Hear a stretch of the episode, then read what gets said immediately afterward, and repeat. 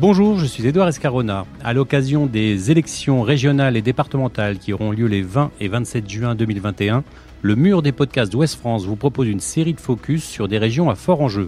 Dans ce podcast, nous allons parler de la région Normandie, où Hervé Morin, le président sortant, centre droit soutenu par la droite, est candidat à sa propre succession. Il avait été élu, je le rappelle, en 2015 avec moins de 5000 voix d'avance sur Nicolas Maillère-Rossignol.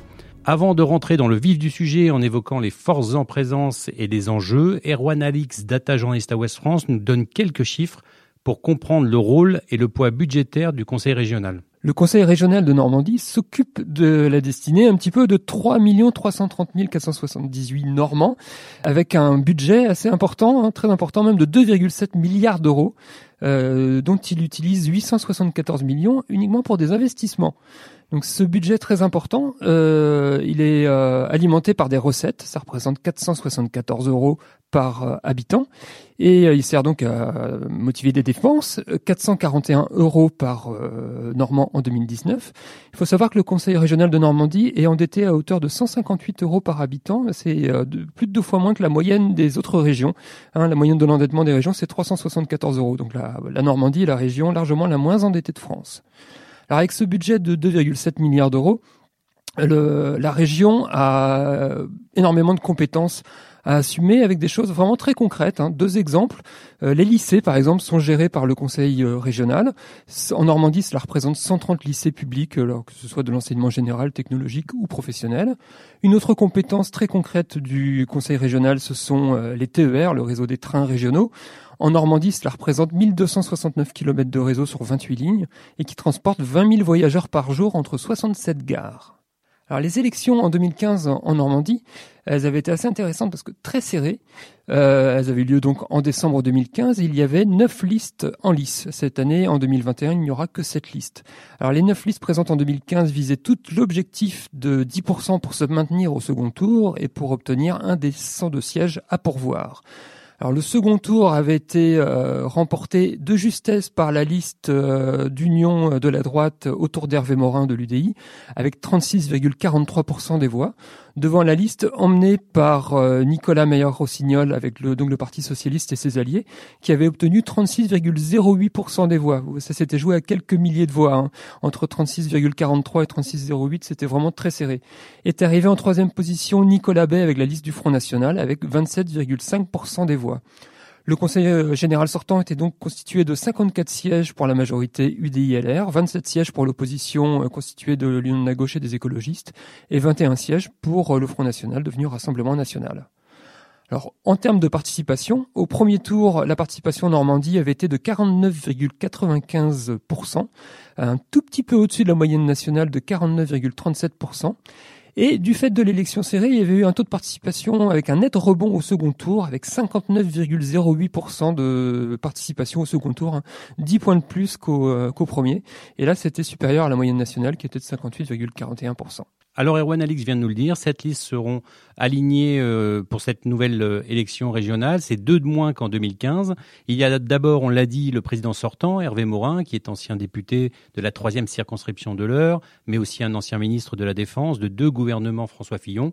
C'est le candidat euh, du parti des centristes qui part favori de ce scrutin, qui est soutenu notamment par les républicains.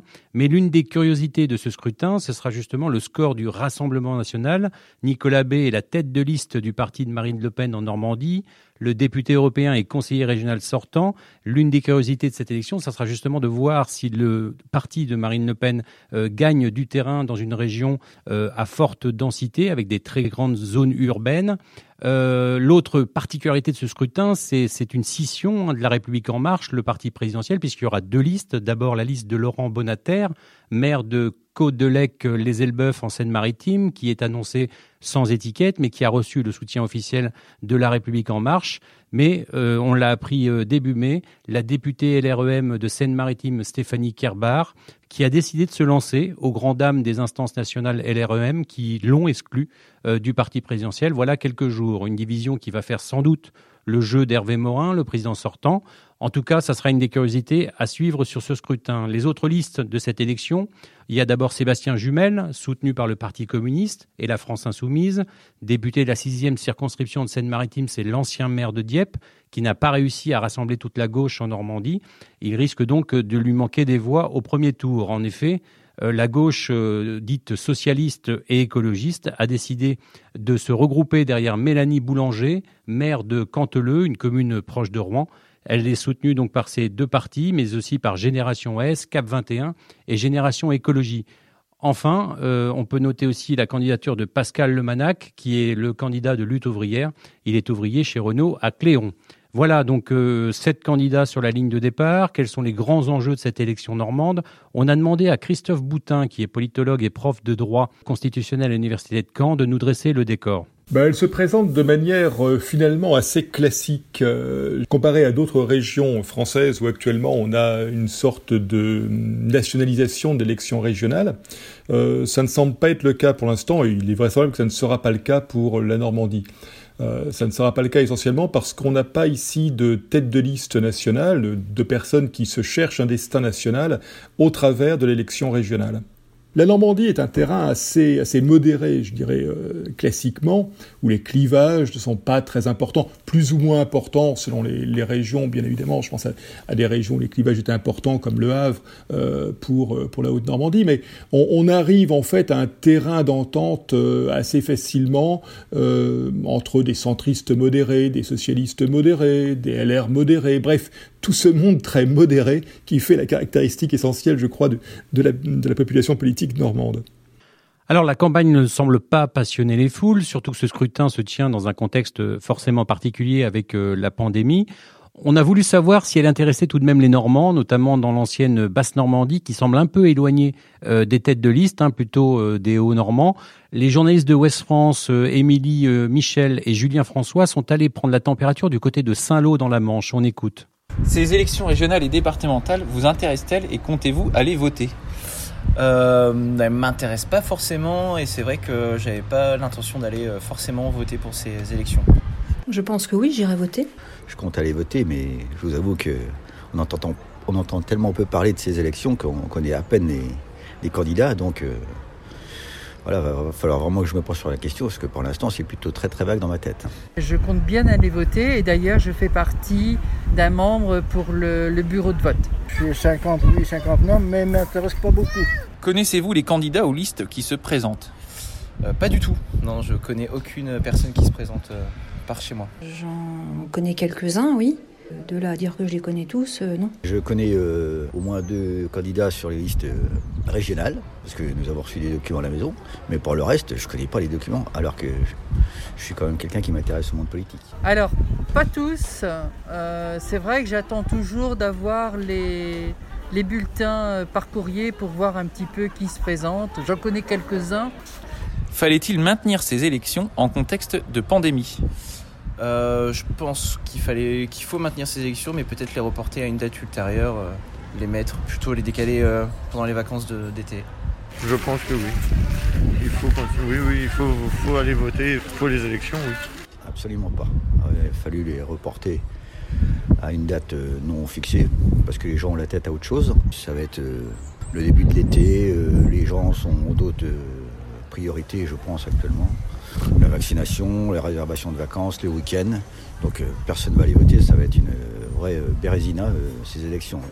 Alors on l'entend, hein, il y a du vent euh, en Normandie, mais c'est pas le vent forcément qui pousse vers les bureaux de vote. Euh, cette élection ne semble pas passionner euh, les Normands. Peut-être que ça sera le cas dans les dans les derniers jours de la campagne. Doit-on redouter une abstention record? Des éléments de réponse avec Christophe Boutin, politologue à Caen. On avait déjà une abstention forte lors des dernières élections. On avait 41% d'abstention lors des élections régionales de, de 2015, et ça montait à presque 50% par exemple dans l'heure.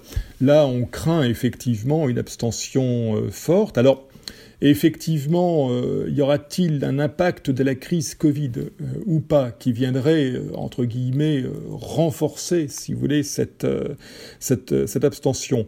On peut avoir des doutes parce que d'abord, nous sommes sortis du confinement, parce qu'il y a de plus en plus de personnes, et notamment de personnes âgées. Or, je vous rappelle que les personnes âgées, traditionnellement, vont voter. donc des personnes âgées qui ont été vaccinées, qui donc auront moins de d'inquiétude à se rendre aux urnes. Mais d'un autre côté, c'est vrai que ces derniers temps, pendant toute la crise Covid, les euh, régions comme les départements, hein, puisque les élections euh, vont avoir lieu en même temps, les régions comme les départements, ces collectivités locales, sont passées euh, un petit peu, pour ne pas dire beaucoup, en, second rideau. les, ceux qu'on a vu intervenir directement, ceux que les citoyens ont vu intervenir directement, c'est l'État central d'une part et les municipalités d'autre part même si effectivement les départements et les régions, notamment par les aides qu'ils ont pu apporter dans le domaine économique, euh, ont été des acteurs de euh, la gestion de la crise sanitaire. Mais vous le voyez, euh, ils n'ont pas été des acteurs de premier plan. Je ne dis pas qu'on a oublié qu'ils existaient, n'allons pas jusque-là, mais en tout cas, ils ont été très secondarisés. Ce qui fait que ces élections locales peinent peut-être ici, vont peiner à attirer les électeurs. Alors quel bilan peut-on dresser du président sortant Hervé Morin, dont on a fait, on l'a dit en introduction, le grand favori de cette élection? Va-t-il bénéficier de la fameuse prime au sortant, qui joue souvent hein, dans les élections locales? Euh, Renan Coquelin a interrogé là-dessus aussi euh, Christophe Boutin, politologue Caen. On l'écoute. Hervé Morin a choisi euh, une politique, je dirais, très enracinée. Il a choisi de défendre les couleurs de la Normandie. Euh, il dit qu'il a assaini les finances, ce qui est euh, contesté par d'autres, c'est la question du, poids de la dette. Il a œuvré dans le domaine de l'enseignement, notamment de l'enseignement professionnel. Il a tenté d'œuvrer dans un domaine qui traumatise beaucoup la Normandie, qui est le domaine du déplacement ferroviaire parce qu'on a de réels problèmes en la matière. Euh, il a tenté d'œuvrer, lui en est euh, très content. Il y a quand même toujours des dysfonctionnements qui, persistent et qui lui sont reprochés, mais euh, Rome ne s'est pas faite en un jour. il a œuvré aussi dans le domaine maritime, qui est, vous le devinez, un domaine important, portuaire et maritime. Il a tenté de donner une image de la Normandie à l'international. Je pense à la mise en place de son, de son forum pour la paix. Et euh, dans le domaine des énergies, eh bien, il euh, a tenté de jouer euh, ce qui est énergie renouvelable, notamment ce qui est éolien et plus particulièrement peut-être éolien offshore ou hydrolien. Voilà encore pour prendre ce dernier domaine, si vous voulez, un domaine qui euh, pourrait être éventuellement conflictuel, on sait que euh, le Rassemblement national semble s'être emparé de manière générale euh, des polémiques qui pouvaient exister sur l'implantation des éoliennes et leur impact paysager. Eh bien, on retrouve cela de manière assez normale dans la déclinaison normande, je dirais, des critiques du Front national, estimant que Hervé Morin fait peut-être la part trop belle à cette éolienne euh, dans une région euh, très nucléarisée euh, qui, a porté, qui, qui, est toujours très, des grandes régions productrices d'énergie nucléaire et qui le sera plus encore si un jour l'EPR est mis en marche à Flamanville. Il est très vraisemblable qu'Harry Morin bénéficie ici d'une prime au sortant, effectivement on peut jamais dire qu'une élection est jouée, mais c'est vrai que les sondages le donnent actuellement euh, avec une euh, avance qui est euh, difficilement contestable, qu'il s'agisse d'une contestation par le Rassemblement national comme notre région, ou qu'il s'agisse d'une contestation par une éventuelle coalition de, gauche. Et, là, il bénéficie également du, soutien des LR. Hein. Oui, absolument. Absolument, euh, c'est la, droite euh, régionale euh, qui est alliée. Alors, je vous rappelle que chez les LR, on a cependant eu un impact important de l'arrivée de la République en marche, notamment dans la région Normandie. Faut-il rappeler les figures d'Édouard Philippe en Seine-Maritime ou de Sébastien Lecornu dans l'Eure pour montrer que euh, voilà, ce n'est pas toujours aussi euh, évident, du moins le rapport entre euh, par rapport à la République en marche est parfois relativement ambigu. Alors on l'avait dit en introduction, il a manqué que 5000 voix à la gauche en 2015 pour euh, rafler cette région. Donc euh, cette année, ils avancent euh, divisés, on l'a dit, avec une liste PS écologie et de l'autre côté une liste La France insoumise Parti communiste. Alors Christophe Boutin nous dit, est-ce que c'est l'échec assuré pour la gauche lors de ce scrutin? Elle part désunie euh, pour des problèmes à la fois de, de personnes, euh, pour euh, savoir qui allait être euh, la tête de liste, pour des problèmes liés aussi à des choix euh, qui sont faits au caractère très particulier de la région, notamment à, son, à sa force nucléaire. C'est ce qui avait conduit à une certaine opposition entre le candidat du PC, le député communiste qui est, on le sait, plutôt favorable au nucléaire, et Europe Écologie Les Verts, qui euh, naturellement ne voulait pas euh, entendre parler d'un programme qui ne fasse pas mention d'une diminution de, du nucléaire. Donc c'est un point euh, effectivement important. Cette gauche peut se réunir naturellement au euh, second tour, c'est une possibilité.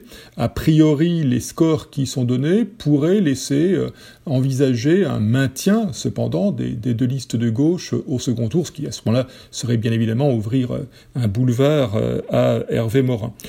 S'il y a alliance, effectivement, il y a une possibilité de contester le leadership d'Hervé Morin au second tour de, de ces régionales. Autre paramètre à suivre de près, on l'a dit aussi, le score du Rassemblement national avec Nicolas Bay va être un élément d'analyse important à un an de la présidentielle. Le parti de Marine Le Pen va-t-il progresser dans l'Ouest et en particulier dans cette région?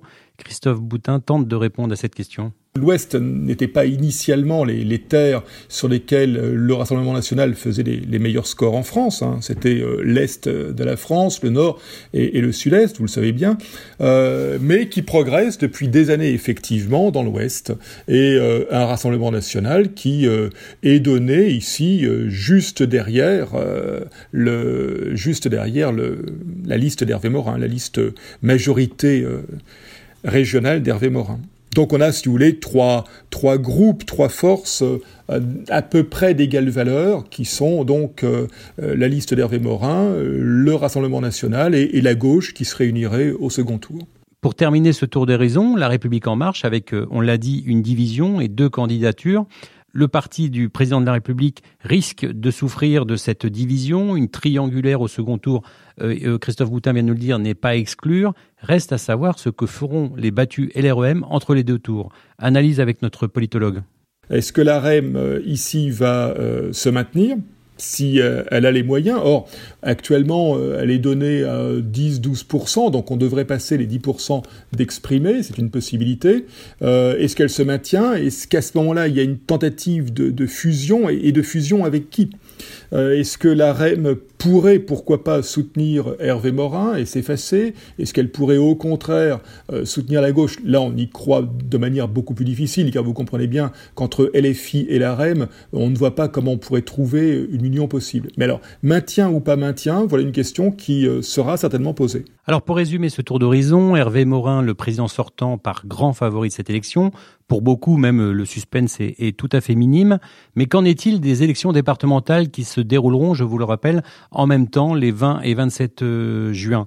Pour Christophe Boutin, là encore, aucun grand chamboulement n'est à prévoir en Normandie. On l'écoute. On a cinq départements, hein. on n'est pas une région avec, euh, beaucoup de départements. Euh, on a une disparité, bien évidemment, entre l'ancienne euh, basse Normandie, euh, traditionnellement plus euh, enracinée à droite, disons, que la haute Normandie, où il pouvait y avoir des, des bascules, où on a eu pendant plus longtemps, effectivement, des exécutifs et des, conseillers, des conseils départementaux qui étaient généraux à l'époque, qui étaient à gauche.